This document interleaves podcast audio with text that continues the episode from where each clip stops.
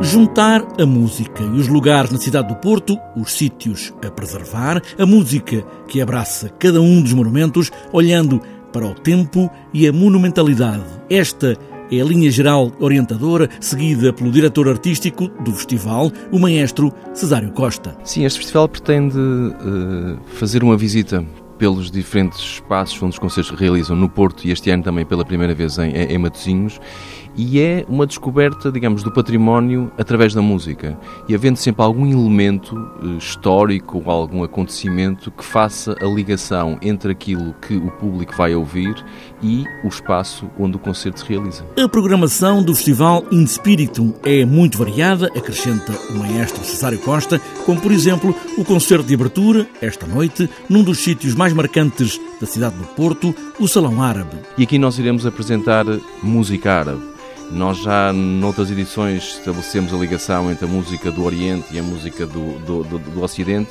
e este ano teremos a cantora marroquina Iman Kandusi que irá apresentar um programa de nubas e melodias do Al-Andalus. E aquilo que se pretende é que neste espaço, digamos, que toda a gente identifica pela beleza que tem ligado, digamos, ao mundo árabe, nós iremos ter um programa em que liga exatamente a música ao ambiente.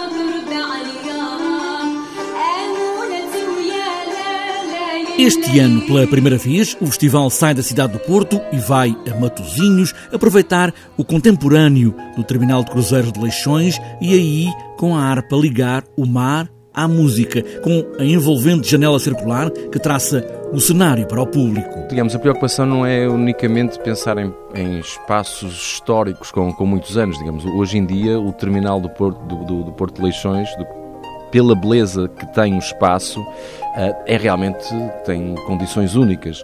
E aqui também descobrir esses novos espaços para quem nunca teve a oportunidade de visitar e ouvir nesse espaço, digamos, uma música que de alguma forma tem essa relação. Os sítios, a história, o novo e o velho, sempre seguindo a música como alicerce do património in spiritum.